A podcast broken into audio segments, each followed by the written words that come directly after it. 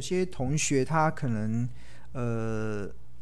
呃可能不太了解老师的一个上节目的固定的一个形态，所以我这边稍微跟大家稍微预告介绍一下，就是我每每周其实固定会上节目的节目，大概就是礼拜一，礼拜一的时候中午是会有这个呃中广。中广的一点半到大概一点一点半到一点四十分，就会有中广那个主持人是夏运芬的一个股市的一个解，应该说盘后的一个呃解盘的一个分析，这个是电话连线的，这是每每每个礼拜固定礼礼拜一的中午一点半到一点四十分，然后礼拜一的六点半到七点钟，那也会在 News 九八电台，这是在北部的才会听得到的电台，然后当然网络上也可以听得到。然后在疫情发生前的时候，其实我是在现场跟主持人阮木华一起去讨论产业的议题，讨论投资的一些方向。那因为现在疫情的关系，所以都改采用电话连线的。但是这个礼拜一都是固定，就是呃一点下午的一点到一点半到一点四十分是中广的连线，然后晚呃晚上的六点半到七点是 News 九八的这个。呃，才呃，应该说这个连才应该六十九八的这个跟阮木华之间的这个分析，那他他有也会上传到 YT，那这个点阅人数还蛮多的。那这是礼拜一，那礼拜二的时候，我通常都会去那个前线百分百，前线就是新非凡新闻的五十八台前线百分百，它这个时间是从九点到十一点半，这也是国内收视率最高的一个财经节目。这是礼拜二。那礼拜三的时候，我现在都会固定晚上八点钟在 YT 的频道，还有在 FB 的这个频道中去做一个直播。那礼拜四，礼拜四现在是没有，然后礼拜五的话是。大概隔周的话，在非凡的这个股市现场这个节目，这个这个节目已经做了二十几年的一个节目了，然后也会有我的专题，也会有我自己的一个主讲的一个专题的部分。那这个就是我目前的一个节目的一些分配的一个状态。那大家可以去锁定啊。那那这么多的节目，其实我觉得，嗯。如果太分散的话，其实我们我都会分享在我们的群组里面啦。就是只要我上了节目，我就会把它分享在群组，所以同学也不不一定要去追追追这个时间点。其实因为现在网络很方便，所以大家只要有空的时间，然后连点选那个连接就可以看得到。那这个就是可以，这个是我昨天在前线百分百中讲的一个主题，就是传产起电子落会不会成为一个新常态？那这个新常态会不会影响到我们的投资的一个规划？这个其实是我在昨天的节目中跟大家分享。那我今天想要继续跟大家做这个分享，是因为其实我看到了未来这半年的。呃，金融的局势可能会引导出一些投资的一些方向。那这个投资的方向其实会带动我们接下来在做布局的一些思考。那如果大家对这个影片有兴趣的话，其实我我有分享在我们的那个赖的群组中，然后大家可以点选点选去做收看。呃。未来这半年啊，我觉得会有一个蛮大的一个所谓的报复性的消费跟投资。报复性的投资我们已经看到了，你看从这波台股从一万五千一百五十一一五一五九一路的飙高到今天创历史新高，这个就是所谓的报复性的投资。通常报复性的投资前面都会有所谓的恐慌性的卖压，这都是就是相伴而成的啦，所以。恐慌性的卖压同时，就伴随报复性的投资。像去年三月份恐慌性卖压的同时，把将指数从一万应该一万，将指数打到八五二三的时候，它伴随的就是报复性的投资。所以其实我还蛮喜欢这种所谓的恐慌性的卖压，因为恐慌性的卖压通常会伴随。报复性的反弹跟报复性的投资，所以你只要节奏抓对了，其实你会很喜欢金融市场这种剧烈的波动。这个剧烈的波动啊，常常会让你创造一个非常好的投资利润的一个契机啊。但是这个要抓对哦，你要买低卖高，千万不要追高杀低，这是这是大家要去留意的。那谈到未来的整个报复性投资以外，我还我还认为未来会有所谓的报复性的消费。那这个报复性的消费啊，会发生在欧洲跟美国身上。我觉得这是一个很明显的一个状态。那这张图其实是美国的消费跟储蓄，二零二零年到二零二一年的一个变化。然后这个红色的这个曲线啊，是美国人的美国家庭的储蓄的金额。然后右边的这个这个蓝这个绿这个应该说浅蓝色这个是他们的消费的一个金额的状态。那其实美国人呢、其实大家知道美国人是。不太喜欢储蓄的，这是大家知道，美国是有多少钱就要花多少。但是去年一整年，他们因为疫情的关系，所以宅在家里，变成钱没有地方花的情况之下，其实庆荣老师有发现一个蛮特殊的一个变化，就是美国人开始储蓄，而且储蓄的金额越来越多。他们不爱不爱储蓄的美国人啊，其实，在去年的八月份，他们家庭储蓄的金额已经来到两。比前一年多了两兆美金，那到今年四月份的时候，哎，今年五月份的时候更飙高到四兆美金，哎，这个这个金额是非常大的，就这光是这一年以来啊，美国家庭的储蓄就整整多出了四兆美金。那为什么会多出这么多钱？当然最主要的是因为疫情的关系，当大家宅在家里没处可以花钱。那没处可以花钱的情况之下，也让他们的储蓄率啊，所谓的储蓄率就是我一百块的收入中有多少钱会存下来。那台湾人大概储蓄大概两成多，就我们一百块中大概有两成左右是储储蓄下来。台湾人很喜欢存钱，很喜欢储蓄，但是美国人呢、啊，其实不太喜欢储蓄哦。美国人过去常态性的储蓄大概只有只有七 percent，就是我一百块的收入中大概只有七块钱会存下来。在更早大概。在呃两千零八年以前，他们的储蓄率更低，大概只有三趴跟四趴，所以一百块的收入中啊，大概九十六块啊全部花光光，然后只有三块四块钱存下来。这是美国人，所以他们很不喜欢储蓄。那到了两千零八年以后，就慢慢的，因为有经历过这个次贷风暴，他们可能风险意识抬高了，所以他们的储蓄率也上升到大概常态大概大概六趴七趴八趴左右，但是。这次的疫情啊，彻底的改变美国人的储蓄率的状态。尤其在今年的三月份，大家有没有看到三月份啊，美国人的储蓄率啊，竟然飙高到二十七点六趴，跟台湾人一样爱存钱的，就是一百块的收入中有二十七块存下来。他会存下来，不是他想要存下来，一方面是没有地方花，第二方面可能他们有些风险的意识，因为这次疫情的冲击，导致了大家可能对未来有必须的一些工作上的一些。呃，考量，所以他们开始做了一些储蓄，但是这一整一整一年多，这个宅在家里的状态，我相信其实会让他们开始出现了一个所谓的报复性的消费。尤其我们看，因为现在美国打疫苗的这个接种率上升，然后他们现在几乎已经开始各州都已经完全进行解封，看看 NBA 的球，看 NBA 的比球赛的观众也很多，看大联盟。球赛也很多，观众也很多，大家就已经开始恢复正常了。所以在恢复正常的情况之下，我觉得这过去这一年来啊，多出的这四兆美金啊，将会让他们出现所谓的报复性的消费，而这个报复性的消费啦，将会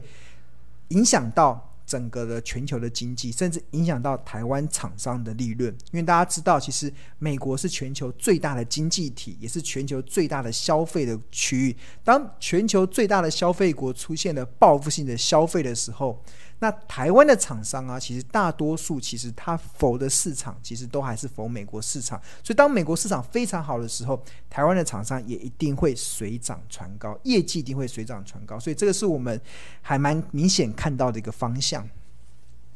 那如果美国人要将出现所谓的报复性的消费啊，那哪一些的产业将会出现一个跳跃式的成长？所谓报复性中的报复性消费，那这个其实根据 Bloomberg 啊，Bloomberg 其实他们在六月八号的时候，其实有做一份调查报告。那他们针对的美国的 S N P 五百企业的呃企业中，然后去分析未来的一年啊，哪一些次产业。它会出现盈余年增率暴冲的一个状态，那这个暴冲的状态其实就会是美国人报复性消费所能够受惠的产业。那 Bloomberg 他们的这个统计啦，其实未来预估未来一年呢、啊，盈余成长率年增率最高的会落在第一个第一名是服饰跟鞋类，因为可能过去这一年多大家都宅在家里，也不用买新的衣服，那因为也没办法运动。所以你也不用买球鞋，你也不用买鞋子，也不不用出门了。那这一年半呢，差不多，当你当你发现你的存款越来越多的时候，因为大家都因为没有钱，大家都不宅在家里，没有没有地方花钱嘛，所以存款变多的时候，大家就开始。解封的时候开始出去消费，就会很直接的就会去买这些东西。那这个未来一年的美股盈余的年增率啊，将来到六百五十八 percent。这个是 Bloomberg 他们预估这个美国 S M P 五百企业中未来一年获利成长会最为吓人的一个产业，就在服饰跟鞋类。那第二第二名的是饭店业。饭店业它会出现两百一十五 percent 的一个年增率，这个也蛮合合理啦。就像呃，如果我们台湾解封之后，我相信各大景区的饭店应该就会一房难求，因为大家就闷在家里太久了，一定会想办法去消费。那这个是饭店。那另外还有石油业也会出现一百七十一 percent 的营运的年增率。呃，石油可能用在就大家出门嘛，要开车，开车之后就会开始加油。那这个对石油业来讲，就会有比较好的一个刺激营运的一个效果。那另外还有平价服饰，平价服饰就是并不是呃这个服饰，这个是平价服饰，就像所谓平价服饰，就像这样 Uniqlo，有像 H&M，还有像 Zara 这种就算是平价服饰。这种平价服饰也会出现一百五十五 percent 的这种报复性的消费的反弹。这跟应该服饰是蛮像的。那另外还有食品跟饮料批发会出现一百三十九 percent 的报复性的消费跟反弹。那基本金属会出现九十九 percent 的盈余的年增率。我们看到最近的很多的钢铁股会出现这样子的一个强劲的股价的表现。其实很多时候其实也是反映在他们的这个金金金属也会出现所谓报复性的一个成长。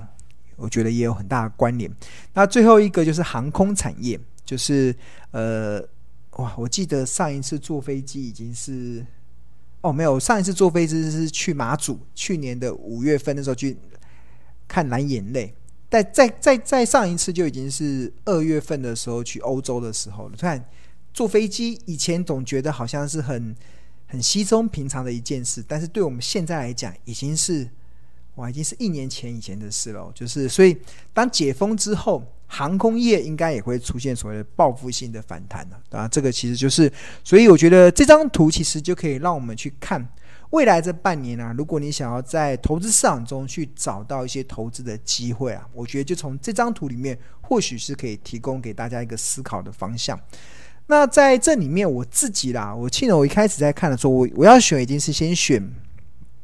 选那个成长最高的嘛，服饰跟鞋类，这个有六百五十八 percent 的这个年增率。那所以我在我自己在做产业研究的时候，其实就会去试着去试去找，那有哪一些标的，哪一些公司其实是会因此受惠的。那我自己去统计完之后，其实大部分台湾的纺织公司跟跟做鞋子有关的公司，其实它主要的市场其实都在美国，所以我觉得。可以合理推估啦，当美国市场出现很好的报复性反弹的时候，自然而然台湾的这些业者就会出现不错的一些成长的条件。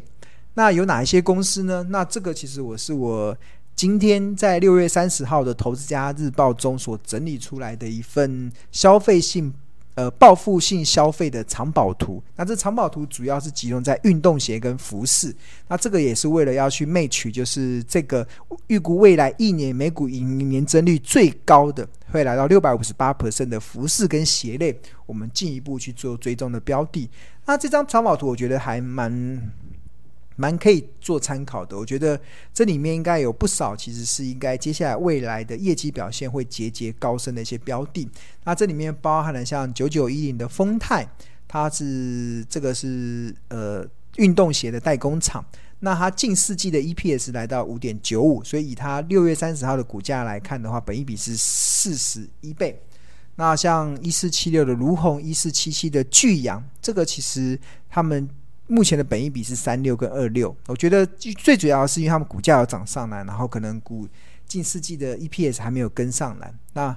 那另外还有包含像四四三三的新采，然后九九三八的百合，四七六六的南宝，一四六七的南纬，八九一六的光隆，这做羽绒衣的；四四三八的广粤，这也是做羽绒衣的；九九零四的宝成跟一四零二的远东新。这个其实是我在今天六月三十号的《投资家日报》中帮大家整理。我为什么会选择这个？最主要是依据股东权益报酬率的高低去做一个判断的标准。因为巴菲特说，能够创造出好的股东权益报酬率的公司，通常都是好公司。所以，我们投资要赚钱，庆荣老师有长期有讲嘛，有几个有三个重要的原则。第一个，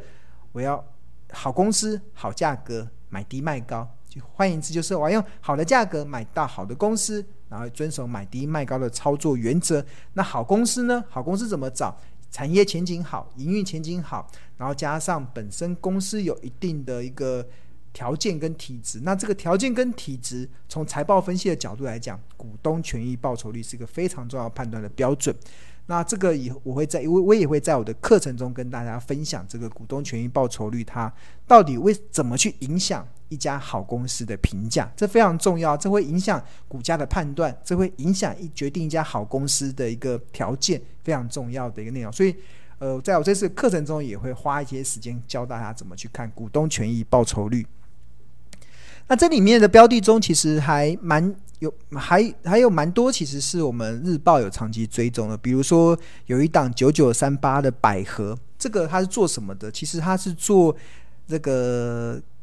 粘扣带，就是那个魔鬼粘呐、就是那个魔，就是那个魔鬼粘，就是像我们穿布鞋啊，有些用粘，就不用不用绑鞋带，还有所谓魔鬼粘。那它它的百合，其他的知名品牌很多，像它 Nike 啊、爱迪达、New Balance 啊，这些都是它的。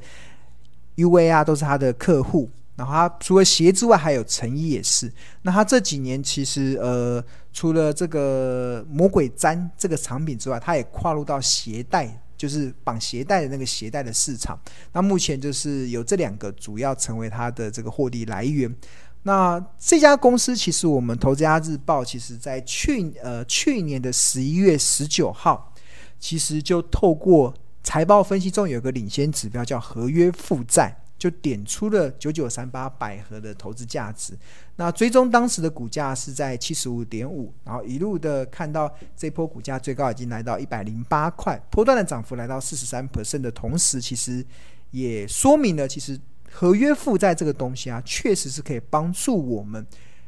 找到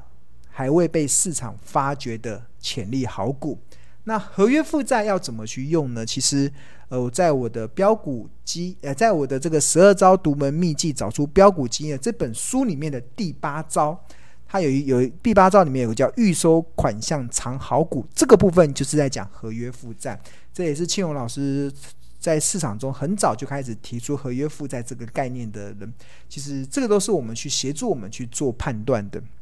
所以，我们看到。百合的最近这股价的这个持续的走升，确实也提供了我们一个一个从合约负债选股，它确实还有很高的一个参考价值啦。那这个参考价值其实也可以帮助到大家。好，那那我们稍微看一下这这个刚才所看的这个报复性消费的这个藏宝图，报复性消费这个藏宝图这些标的啊，在 APP 里面的一个结的呈现的一个内容是如何？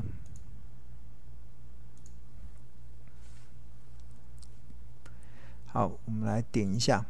那我这边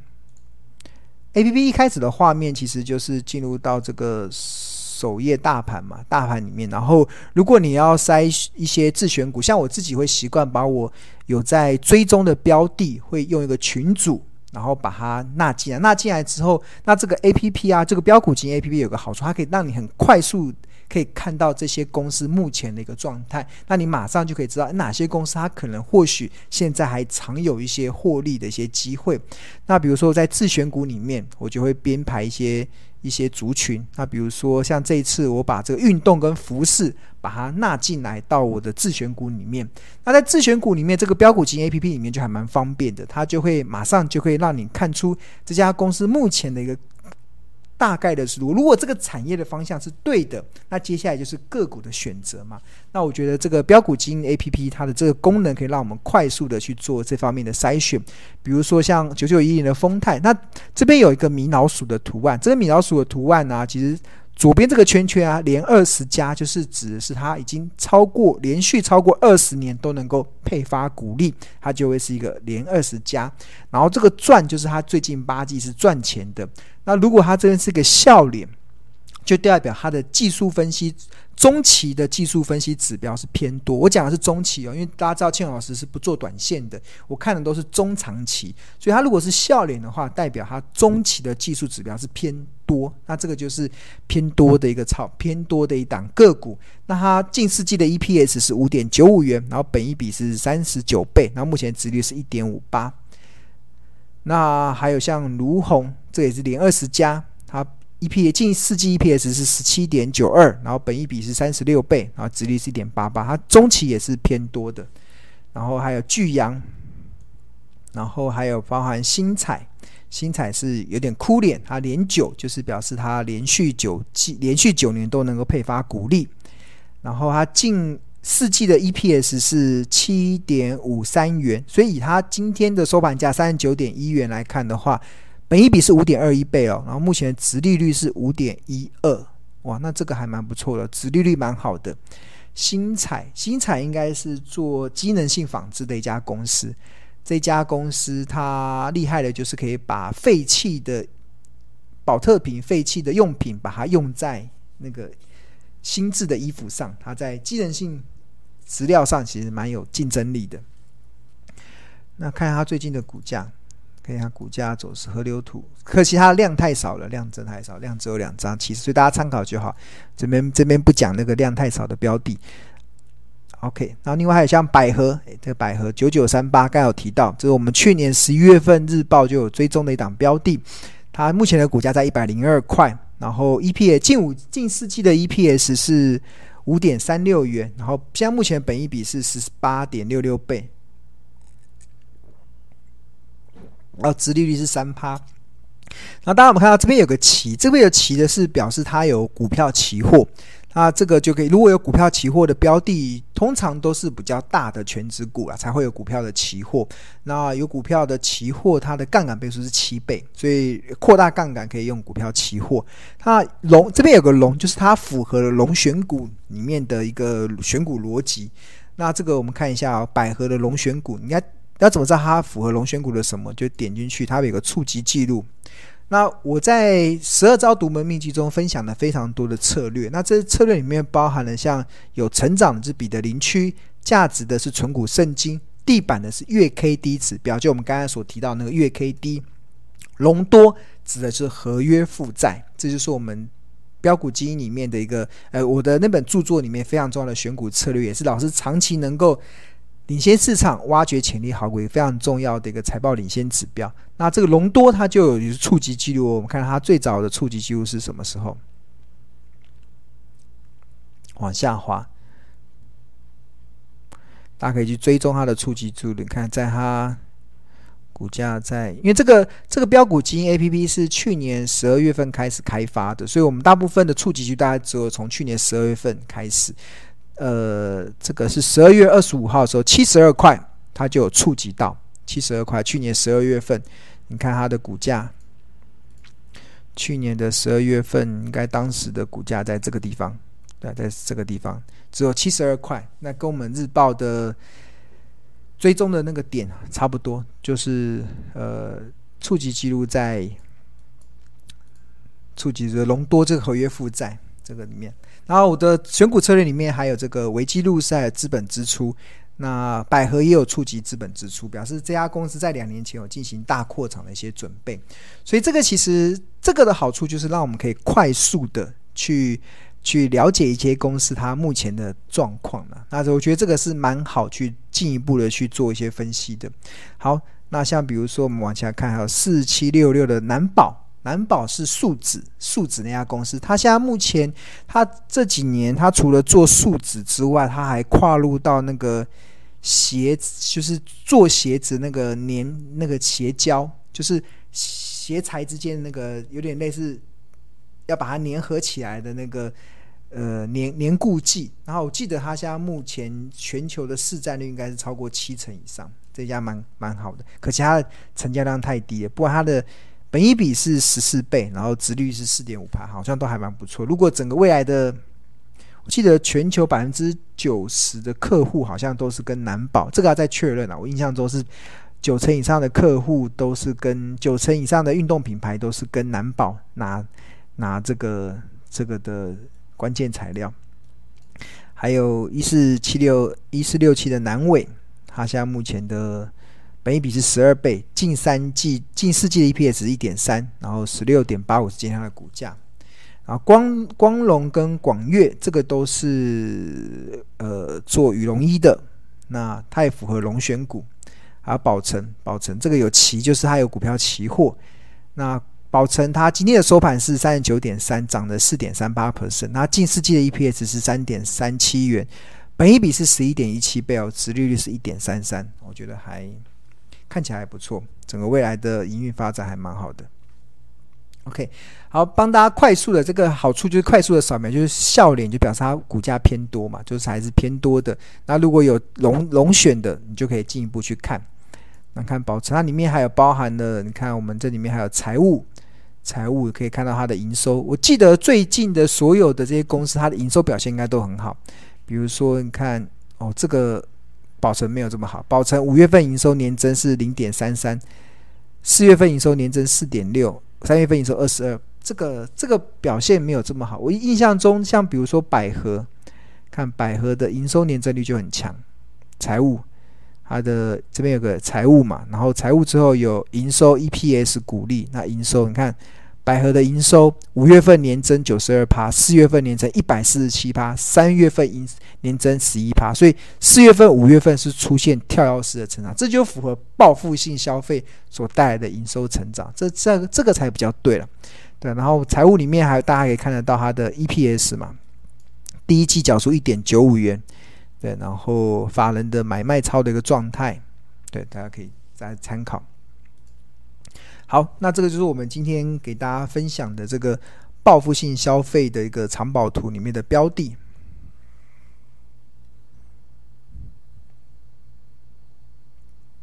等一下，我的好像没有画到我的网页，要点到点到这个，喝个水。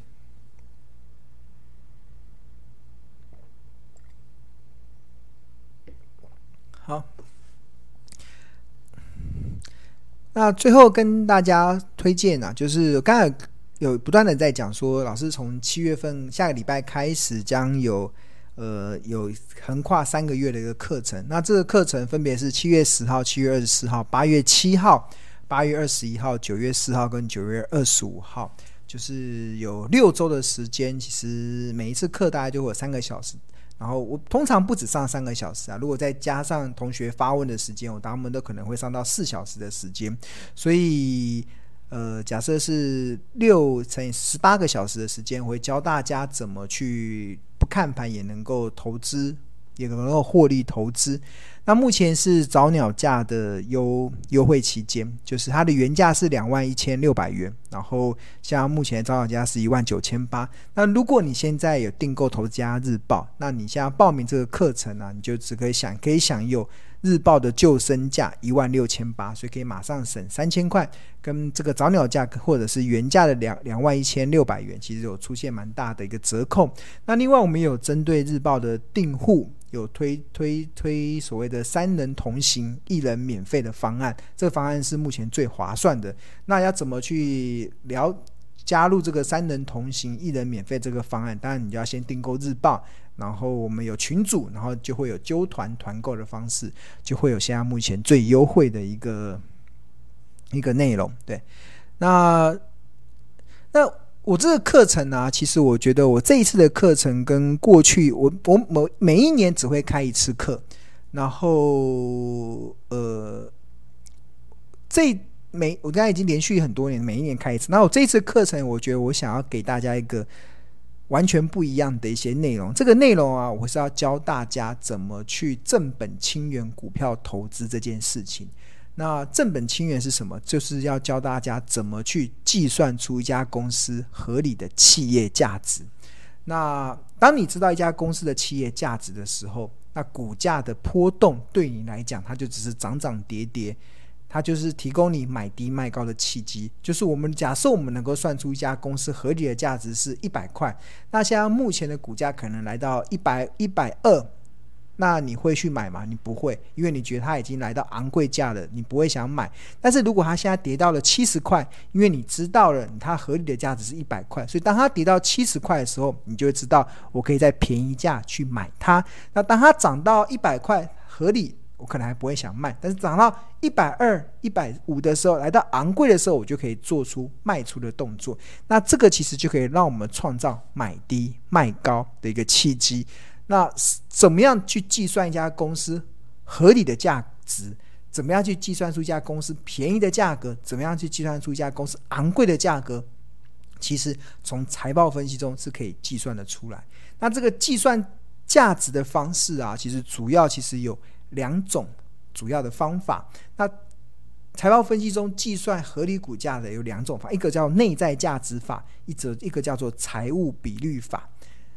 大家先有个概念就好，我们这个会在课堂中非常完整的教大家怎么去计算出一家公司合理的价值。这件事情是我个人认为是投资最正本清源的事情。我反而不是很在意那个股价的波动，因为我觉得投资人你要把股票这件事情当投资来看呐、你一定要记住，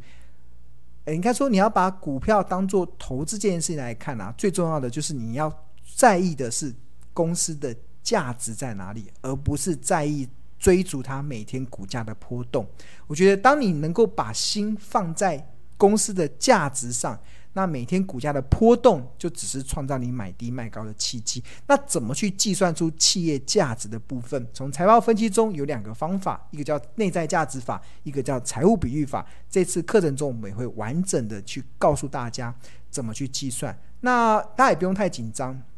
其实上过我财报分析课的人一定都会知道，其实我的财报分析真的是，呃，应该说浅显易懂。就是即使你完对财报完全没有任何的基础，跟完全没有任何的了解，我相信你上我的课也可以很快的入手。那这个这就是我过去以来最最厉害的地方，就是我可以把财报的东西讲得很简单。那即使很简单，他也会讲到很多。即使你是看财报看看的是很多年的老手，你也会发现原来财报可以这样看。我觉得这个就是我们在这次课堂中可以带给大家最大的价值。那财报分析计算合理股价有两个方法，一个内在价值法，一个叫财务比率法。那财务比率法中有分为股价盈余成长比，分为现金报酬率，分为股价营收比。还有我们台股投资人所熟悉的本益比跟股价净值比这五种方式，我都会告诉大家怎么去合理的计算，还蛮准的。我觉得就是很多时候你会发现，当你学会这一套的时候，你会发现为什么股价涨到这边会涨不动？很简单，因为股价已经涨到我们所计算的昂贵价了，而且那个常常都是分就是。你会发现还蛮准确的，就是我长期以来能够不看盘也安心赚大钱，就是因为我们掌握了非常完整的计算企业价值的方法。那这个方法，当我们确认的时候，每天股价的波动其实就不用太在意，因为为股价的波动完全都在我们的计算中，对。所以你只要学会了这些方法，其实你就可以帮助你在投资上创造买低卖高，去扭转你追高杀低的一个这样子的行为。那另外，内在价值法其实这个也我们也会在课堂中教大家。那这也是巴菲特甚至彼得林区非常会用的，就是任何一档股票，他们的价值就是未来现金流量的折现。那这要怎么用？这要怎么计算？这个其实也是蛮准确的。就是我们，而且它是有非常。简单明了的逻辑，而且所有的公司对巴菲特来讲，就是用这种方式在计算的。我只要能够计算出这家公司未来现金流量的折现，我就可以知道这家公司值多少钱。那股价的波动不用太在意，因为它都会往这个这个的价价格这个价值去做一个波动。那我要再次的强调，所有的股票都可以用财报分析计算出合理的股票，所有的股票都可以。我觉得这就是，当然有一些是进阶的，有一些是出阶的。那出阶的方式，像我们标股金 APP 里面的河流图的本益比跟净值比法，它它这个出阶的方式，大家可以评价大概七成左右股价的波动。但是如果你要评估到所有的，或者是有一些特别的，比如说像航运股、钢铁股，它明明已经出现了这么大的飙涨，那我要怎么去评估？那这个可能就要用进阶的财报分析。那这个进阶的财报分析也会在我们的课堂中教给教给大家。那这个所有的方式。所有的股票都可以用财报分析计算出一家公司合理的股价。那我们这个课程中就是要把这个所有的财报分析可以计算公司合理股价的方法教给大家，从初阶的到进阶的，然后从从内在价值法到财务比率法。那从这个你当你当你学会的时候，其实你就会跟老师一样，你当上完了这一堂课之后，你就会告诉自己，哎，原来。我真的相信股票是全世界最安全的资产，因为我学会了这套的方法，我就会看到每天股票市场的波动，就只是看别人在一有一群人在做傻事而已。就是明明这个这档股票在这里不该买，他拼命下去买；明明这档股票不该卖，他在这边卖。那这个时候，因为你为什么你可以？摆脱这个追高杀低的这样子的一个恶性循环，就是因为你已经把价值摆在中间了，你已经可以合理的计算出价值了。所以我觉得这个是一个蛮，这也是我觉得市场中蛮少见的一个方式的。因为我呃，应该不是，我觉得那个是正本清源最核心的学投资的方式，但是在市场中没有人教，我看到很少人在教财报分析，教大家怎么去算。公司的企业价值，这个是我很少看到，但是我觉得这个确实最正本清源的。所以我觉得，如果你想要从把投资这件事情当一技之长来学习，想要从根本的、从最正统的方式、从最最原始的方式，跟得像巴菲特一样这样子，可以不看盘也能够安心赚大钱的方式，重点就是我们要去算出公司的企业价值，而不是看股价的波动。这个时候，你就会发现股票是全世界最安全的资产的。